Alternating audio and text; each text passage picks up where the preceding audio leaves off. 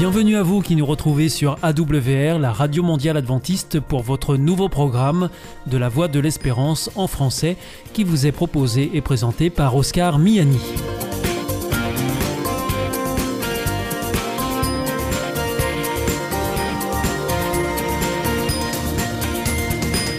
C'est donc parti pour les 30 prochaines minutes ensemble. Merci de votre fidélité à la Voix de l'Espérance. Vous êtes toujours plus nombreux à nous écouter sur les ondes mais aussi par Internet ou aussi grâce à votre téléphone. Aujourd'hui, nous vous proposons votre chronique Destination Santé.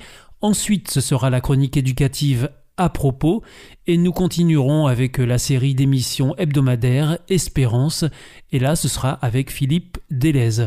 Tout de suite, comme promis, voici Destination Santé. Avec Destination Santé, Emmanuel Ducreuset. Bonjour à tous. Des difficultés à plier les genoux, à étendre le bras ou à se pencher le lendemain d'une séance sportive est parfois difficile. Les courbatures ne sont qu'un mauvais cap à passer et le temps s'avère bien souvent le remède le plus efficace. Les courbatures sont définies par le Centre national de ressources textuelles lexicales comme une lassitude accompagnée de douleurs musculaires, généralement dans le dos et les membres. Elle se manifeste à la suite d'un effort physique prolongé, d'une longue immobilité dans une position inconfortable ou lors de la phase initiale de certaines maladies, comme la grippe par exemple. Sur le plan sportif donc, les courbatures surviennent surtout à l'occasion d'une période de remise en route de muscles non sollicitée depuis trop longtemps. Il s'agit de fibres musculaires endommagées et d'une petite réaction inflammatoire qui provoque des douleurs, lesquelles peuvent s'étaler durant 48 heures, baissant d'intensité de façon progressive. Vous venez de vous remettre au sport? Patientez le temps qu'elles aient vraiment disparu avant de refaire une séance. Et pour tenter de les atténuer, voire les prévenir, profitez d'un bain chaud pour détendre vos muscles au sortir de la séance. Sinon, à la manière d'un cycliste qui vient de terminer une étape du Tour de France, rien de tel qu'un bon massage sur les zones douloureuses en appliquant un baume spécifique que vous aura recommandé votre pharmacien. Mais surtout, armez-vous de patience et reprenez de façon progressive à une intensité qui correspond à votre forme physique du moment.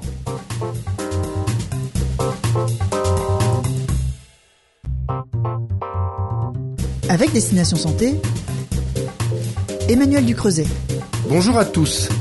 Grâce au traitement, les patientes souffrant d'un cancer du sein métastatique peuvent vivre de plus en plus longtemps. Une série de témoignages nous offre la possibilité de mieux cerner leur quotidien, leur parcours et leurs besoins. Au total, chaque année en France, 58 500 nouveaux cas de cancer du sein sont diagnostiqués. Dans 5% des cas, ils sont d'emblée métastatiques. Par ailleurs, 20 à 30% des patientes sont à risque de présenter cette évolution. Si le cancer du sein métastatique ne peut se guérir, de récentes avancées thérapeutiques reposant sur les inhibiteurs de CDK4-6, des traitements oraux pris à domicile, associés à l'hormonothérapie, permettent de mieux contrôler sur la durée les formes hormonodépendantes de la maladie, tout en préservant la qualité de vie des patientes. La gestion de la maladie, des traitements, des effets secondaires et du quotidien a un impact non négligeable. En effet, selon une enquête, 74% des patientes souhaitent que la charge mentale liée à la maladie soit reconnue et 66% aimeraient que leur cancer soit mieux connu du grand public. Toute une série de témoignages nous plonge dans le quotidien des patientes. Ils sont issus du projet Hashtag Meta, créé par Pfizer en collaboration avec le collectif 1310 qui rassemble plusieurs associations proposant un soutien aux femmes touchées par le cancer du sein. Vous pouvez retrouver ces témoignages en vidéo ou en audio aux côtés de la prise de parole d'oncologues et d'une vidéo de présentation du collectif 1310 sur le site www.pfizer.fr et sur les réseaux sociaux comme celui de Valérie, 48 ans, bénévole pour l'association Vivre comme avant. L'annonce a bouleversé ma vie, mais je me suis reconstruite avec cette nouvelle donne qui est le cancer du sein métastatique. Aujourd'hui, j'ai une vie différente mais tout aussi belle. N'ayons pas peur de cette maladie, d'en parler et de nous lancer dans de nouveaux projets. À noter que pour soutenir, accompagner et répondre aux besoins des patientes, le laboratoire Pfizer a mis au point de nombreux outils à travers son initiative synchrone. Sur laviotour.fr par exemple, elles pourront géocaliser des associations proposant des soins de support proches de leur domicile. Enfin, sur pactonco.fr, elles trouveront des informations pour mieux appréhender la maladie et sa prise en charge.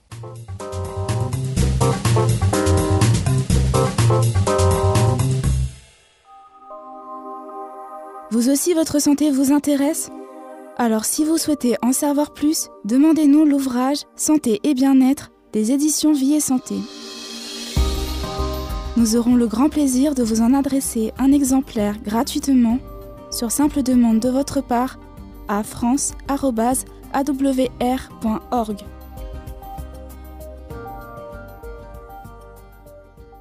Hier ist Adventist World Radio, die Stimme der Hoffnung. Questa è la radio mondiale adventista. La voce della speranza. Actuellement, des formes plus contagieuses du coronavirus circulent. Pour ne pas nous contaminer les uns les autres, il est essentiel de nous isoler dès que c'est nécessaire. Au moindre doute, dès les premiers symptômes, je m'isole et je fais un test. Si mon test est positif, je reste isolé 10 jours et j'alerte mes contacts. Si j'ai été en contact avec une personne positive, je me fais tester et je m'isole immédiatement pendant 7 jours, même si mon test est négatif. Vous avez besoin d'aide pendant l'isolement? Appelez le 0800 130 000. Vous pourrez recevoir un accompagnement matériel, médical ou psychologique. Ensemble, faisons bloc contre le coronavirus. Ceci est un message du ministère des Solidarités et de la Santé.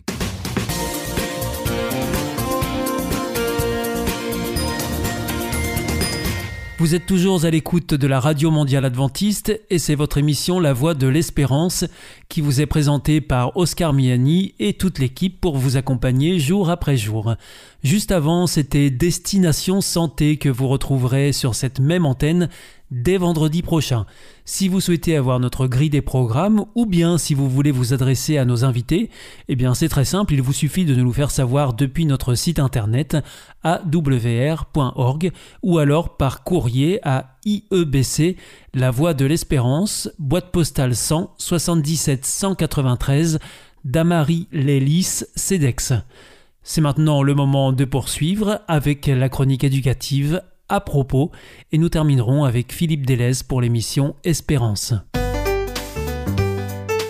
À propos, pour éduquer moins bête. À propos, saviez-vous que la promenade en forêt peut être amusante? Que ce soit pendant les vacances ou les week-ends, il est bon de partir se promener en forêt. Parfois, nous hésitons à le faire en famille avec euh, les petits et les grands. Alors, quels conseils suivre pour en profiter dans la joie et la bonne humeur? Tout d'abord, N'oublions pas que même une balade jugée courte demandera quand même de l'engagement au tout petit. Il s'agit donc de prévoir un petit encas composé de quelques fruits frais et secs et surtout de l'eau. De plus, cela permet des pauses agréables pour profiter d'une jolie vue ou d'un temps calme pour écouter les grillons ou plonger les orteils dans le ruisseau à l'eau bien fraîche. Faites ces préparatifs avec vos enfants, ainsi ils apprendront ce qui est bon pour eux et sauront à quoi penser avant de partir en expédition. Partir se promener, c'est aussi choisir un itinéraire. Ne faites pas toujours la même chose. Changer et innover permet de maintenir l'enthousiasme et la surprise. Alors, pourquoi ne pas proposer aux enfants de choisir l'itinéraire avec vous? Ce sera l'occasion de découvrir une carte de randonnée, de discuter sur les différents parcours, leurs spécificités et leurs variantes. Se balader, c'est bien, mais avec les copains, c'est encore mieux. N'hésitez donc pas à inviter les amis de vos enfants et pourquoi pas leurs parents. Plus on est de fous, plus on rit pendant la promenade. Marcher en nature, c'est se rendre disponible à elle. Là encore, ne soyons pas de simples consommateurs, mais soyons disponibles et prêts à recevoir tout ce qu'elle va vous proposer et vous offrir. Alors, marchez au rythme du plus petit afin que tous puissent suivre. Laissez-vous mener par son regard qui s'arrête sur l'escargot, la limace, l'insecte ou toute autre découverte qui l'émerveille ou le questionne. Ce sera pour l'adulte que nous sommes un rafraîchissement de l'âme formidable. Et puis, pourquoi pas dormir une nuit à la belle étoile en forêt, mais dans le jardin de la maison ou même sur le balcon? Faites des cabanes, des acrobranches, des parcours sensoriels, des labyrinthes naturels ou encore des ateliers artistiques en nature. Comme vous voyez, les propositions ne manquent pas pour se plonger dans la nature et se laisser connecter à elle. C'était À propos, présenté par Pascal Rodet.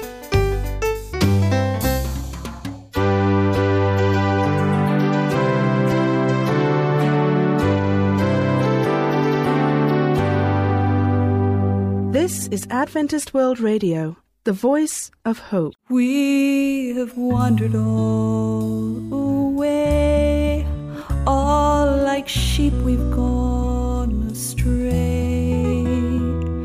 we need a time, apart to renew the weary heart.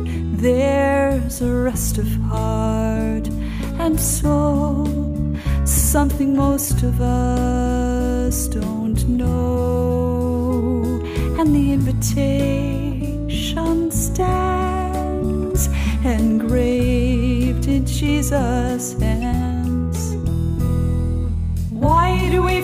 forget the day he said to remember?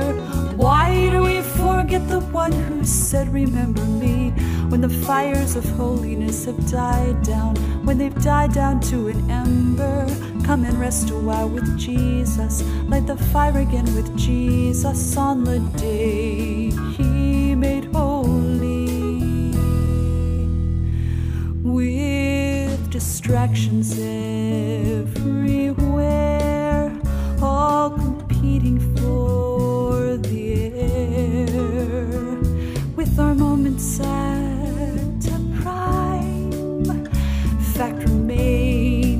love takes time. Though the fire is bright and warm, left untended through the storm, it will die in us a day.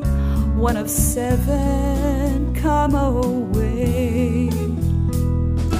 Why do we forget the day said to remember?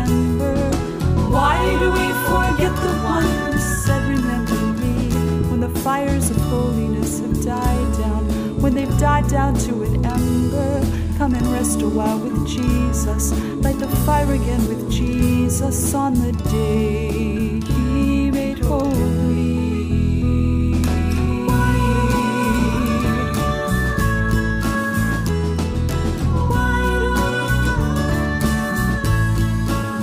When the fires of holiness have died down, when they've died down to an ember, rest a while with Jesus. Light the fire again with Jesus on the day he made holy. The day he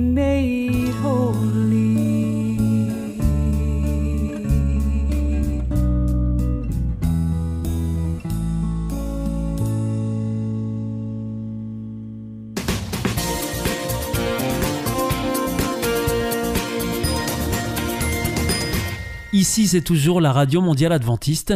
Vous êtes à l'écoute de la Voix de l'Espérance avec Oscar Miani au micro et toute l'équipe. Juste avant, c'était à propos que vous retrouvez chaque mardi sur cette même antenne. À présent, c'est avec Philippe Delez que nous terminerons pour l'émission Espérance.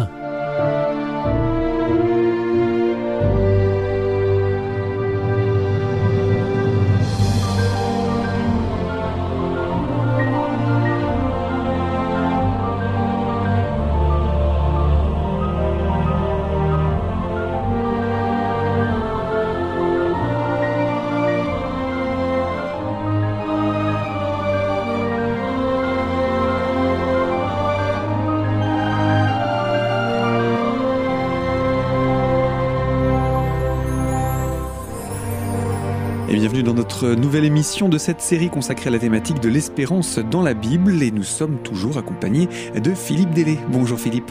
Bonjour Gaël. Nous poursuivons donc cette série qui nous permet de découvrir des prophéties de la Bible et depuis quelques émissions, nous avons commencé à attaquer ce chapitre 12 du livre de l'Apocalypse, un livre que nous attaquons par le milieu, hein, je le reprécise à nos auditeurs, et nous avions expliqué et même détaillé par la Bible le tout premier verset de ce chapitre 12. Euh, la Bible nous a permis ainsi d'identifier la femme comme peuple de Dieu et épouse de Christ. Et on avait vu que cette femme est recouverte du vêtement de justice du Christ et coiffée d'une couronne victorieuse. Nous avions seulement évoqué le deuxième verset qui nous parle de l'enfantement. Euh, Est-ce qu'on peut avancer sur ce verset aujourd'hui? Oui Gaël, nous pouvons avancer sur ce verset. Moi je vous invite pour commencer à relire le deuxième verset du chapitre 12. Voilà ce qu'il disait. Elle était enceinte et elle criait étant en travail et dans les douleurs de l'enfantement. Alors si vous le voulez bien, avant d'entrer dans l'explication de ce verset, je désire situer historiquement la concrétisation de ce verset. Vous voulez dire par là l'époque à laquelle ce verset s'est réalisé? Oui, les prophéties que Dieu donne, en fait, sont enregistrées dans les Écritures et elles sont validées par l'histoire avec H majuscule au moment où celle-ci se réalise. En quelque sorte, au moment où ces prophéties se réalisent, ces prophéties deviennent vérité présente. Écoutez ce que dit le prophète Isaïe 700 ans avant Jésus-Christ. Dans le chapitre 7 au verset 14. C'est pourquoi le Seigneur lui-même vous donnera un signe. Voici la jeune fille deviendra enceinte et elle enfantera un fils et elle lui donnera le nom d'Emmanuel. Ce nom Emmanuel signifie Dieu avec nous. Cette prophétie se réalise à l'époque où les Romains occupent la Judée et Jérusalem. L'influence de Rome dans les affaires de la Judée commence en 63 avant Jésus-Christ. Et Flavius Joseph, historien juif romanisé du 1er siècle, parle à plusieurs reprises de celui qu'il appelle tout d'abord le thaumaturge. Et quelques années plus tard, il désigne sous le nom de Jésus en disant Christos, c'était lui. Et nous trouvons cela aux éditions du Cerf, extrait du livre d'Étienne Naudet. Encore une fois, l'histoire atteste les prophéties, et celle-ci se situe à l'époque du roi Hérode le Grand, c'est-à-dire à moins 4 avant Jésus-Christ. Et je voudrais vous citer à nouveau cette information que je vous avais donnée lors de l'émission 37 concernant la date de moins 4. Le journaliste et spécialiste de l'histoire révolutionnaire Gabriel Deville, dans ses écrits Calendrier nouveau et chronologie ancienne, nous dit ceci. Le moine Denis le Petit, théologien grec, commit une erreur de quatre ans dans le calcul de l'ère chrétienne. Selon l'évangile de Matthieu, Jésus est né sous le roi Hérode, et l'histoire atteste qu'Hérode est mort en l'an de Rome, qui correspond à l'an 4 avant notre ère. Donc, la naissance de Jésus-Christ a évidemment dû précéder d'un minimum de 4 ans la date fixée par Denis le Petit. Eh bien, merci Philippe hein, pour ce rafraîchissement. Euh, lors de notre dernière émission, et toujours d'après la Bible, nous comprenions que la femme d'Apocalypse 12 désigne le peuple de Dieu. Mais dans le verset 2, il me semble que le texte parle d'une femme davantage au sens littéral, surtout avec ce, ce verset que vous venez de nous rappeler du texte d'Ésaïe. Alors cette jeune fille dont parle le prophète Isaïe, Marie, est la maman de Jésus.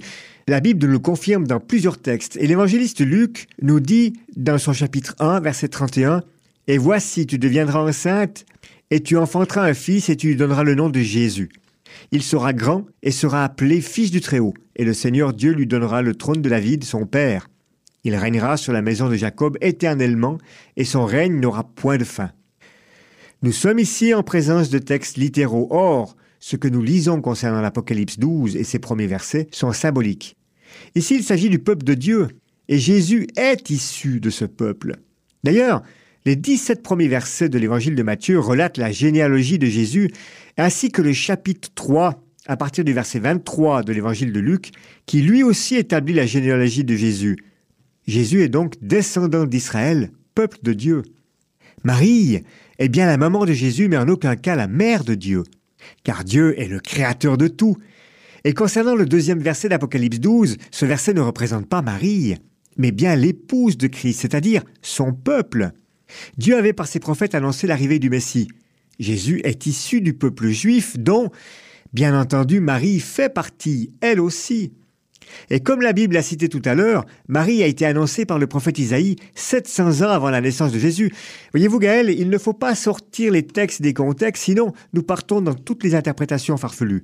Dieu nous a donné de l'intelligence et de la logique, et si nous lui demandons l'Esprit Saint, celui-là même qui a inspiré les prophètes, Dieu nous l'accordera pour comprendre les Écritures.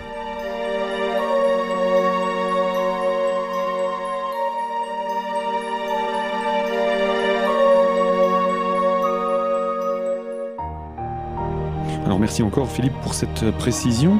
Nous nous apercevons, en tout cas lorsque nous recoupons les textes de la Bible entre eux, que nous pouvons découvrir beaucoup de réponses à, à des questions que nous pourrions nous poser. Et en avançant maintenant sur ce verset 2, nous avons encore cette partie, elle criait, étant en travail dans les douleurs de l'enfantement. Nous sommes toujours dans le symbolisme Alors, nous avons déjà une réponse dans l'évangile de Matthieu au chapitre 24, verset 8. Je vous le lis. Mais tout cela ne sera que le commencement des douleurs de l'accouchement. Jésus est sur le mont des Oliviers avec ses disciples. Ceux-ci admirent l'architecture de ce majestueux temple qui est devant eux. Et Jésus leur annonce la destruction de celui-ci. Cette destruction aura effectivement lieu en 70 par Titus, mais dans cette prophétie, il chevauche également la fin du monde, avec toutes les tribulations qui l'accompagneront. Il compare ces tribulations aux douleurs de l'enfantement. Le peuple de Dieu à la fin des temps connaîtra une période encore plus difficile que ce que le monde aura connu à travers toute son histoire. Écoutez ce que nous dit Jésus au verset 21. Car alors, il y aura une grande détresse telle qu'il n'y en a pas eu depuis le commencement du monde jusqu'à maintenant et qu'il n'y en aura jamais plus. Alors euh, revenons tout de même dans Apocalypse 12, Philippe. Euh, pouvez-vous nous donner des explications à présent sur le dragon du verset suivant? Oui, eh bien moi je vous invite à, si vous voulez bien, à commencer par lire le verset 3 du chapitre 12. Un autre signe parut encore dans le ciel, et voici c'était un grand dragon rouge ayant sept têtes et dix cornes, et sur ses têtes sept diadèmes. Voilà encore un signe symbolique. Mais celui-ci ne nous est pas totalement inconnu, et il ne vous rappelle pas quelque chose, Gaël, ce signe? Vous, faites référence euh, aux cornes de la quatrième bête euh, dans la prophétie de Daniel, une euh, prophétie que nous avions détaillée dans des précédentes émissions? Effectivement, et nous allons décortiquer tout cela afin d'identifier précisément ce dragon. Tout d'abord, nous avons un texte du prophète Isaïe au chapitre 14, verset 29, qui nous dit ceci. Ne te réjouis pas, Philistie tout entière, de ce que le gourdin qui te frappait a été brisé, car de la souche du serpent sortira une vipère, et de celle-ci un dragon volant. Et là, nous avons déjà une association entre le serpent et le dragon. Et bien sûr, je vous invite à écouter un autre texte qui se trouve aussi dans l'Apocalypse 12 au verset 9, qui lui est encore beaucoup plus précis. Je cite. Et il fut précipité le grand dragon, le serpent ancien, appelé le diable et Satan. Celui qui séduit toute la terre, il fut précipité sur la terre et ses anges furent précipités avec lui. Et cette fois, nous savons qui est le dragon. Oui, il s'agit du diable, donc Satan. Et euh, le serpent ancien, cette notion-là, elle fait référence au serpent du Jardin d'Éden? Eh, tout à fait exact. Il n'y a même aucune ambiguïté dans ce verset. Mais concernant la suite de ces versets, je préférais y revenir à plus tard, lorsque nous aborderons Apocalypse 13. Et de cette façon, nous allons continuer dans la dynamique de la femme et son enfant. Alors, lisons à présent la deuxième moitié du verset 4. Le dragon se tint devant la femme qui allait enfanter afin de dévorer son enfant lorsqu'elle aurait enfanté. Euh, donc, comme nous l'avions déjà vu dans nos précédentes émissions, ce fils correspond à Jésus? Eh bien oui, Gaël. Et selon l'Écriture, tout l'Ancien Testament annonce ce fils. Près de 300 prophéties sur près de 1500 ans annoncent la venue de cet enfant. Parce que c'est aussi ce fils qui reviendra à la fin des temps récupérer son royaume, son épouse. Et puis, à travers toutes les Écritures, le personnage principal est Jésus, Dieu, pleinement divin, est pleinement humain. Jésus est le trait d'union entre l'invisible et le visible. C'est lui qui restaure les cœurs et qui redonne l'éternité à l'humanité. Nous pouvons dire que l'enfant que le dragon veut dévorer représente Jésus pendant son enfance? Et là, vous ne pouvez pas mieux dire, Gaël. Rappelez-vous de ce qui s'est passé à la naissance de Jésus. Lisons l'évangile de Matthieu au chapitre 2, verset 13. Vous savez, juste après le départ des mages d'Orient. Je vous lis. Lorsqu'ils furent partis, voici un ange du Seigneur apparut en songe à Joseph et dit Lève-toi, prends le petit enfant et sa mère, fuis en Égypte et reste-y jusqu'à ce que je te parle. Car Hérode cherchera le petit enfant pour le faire périr. Dès que Jésus, Dieu, est arrivé sur terre, une guerre sans pitié s'est poursuivie, celle annoncée dans le début de la Genèse chapitre 3 verset 15. Je vous cite aussi ce verset. Je mettrai inimitié entre toi et la femme, entre ta postérité et sa postérité. Celle-ci t'écrasera la tête et tu lui blesseras le talon. Voyez-vous, dès le début, à la chute de l'homme, Dieu annonce le conflit entre Christ, postérité de la femme, son peuple, et Satan, serpent ancien et dragon. Celui-ci blessera Jésus au talon, cela ça correspond à la croix, et Jésus, postérité du peuple hébreu, à la fin des temps, détruira le serpent. Encore une prophétie que nous comprenons parce qu'elle s'est réalisée.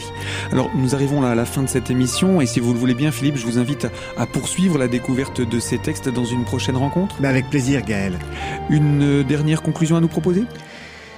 Eh bien je vous invite à écouter cette promesse de Dieu au prophète Jérémie au travers de ce magnifique verset 3 du chapitre 33 de son livre. Je vous cite Invoque-moi et je te répondrai je t'annoncerai de grandes choses, des choses cachées que tu ne connais pas. Merci Philippe, à bientôt. Au revoir Gaël.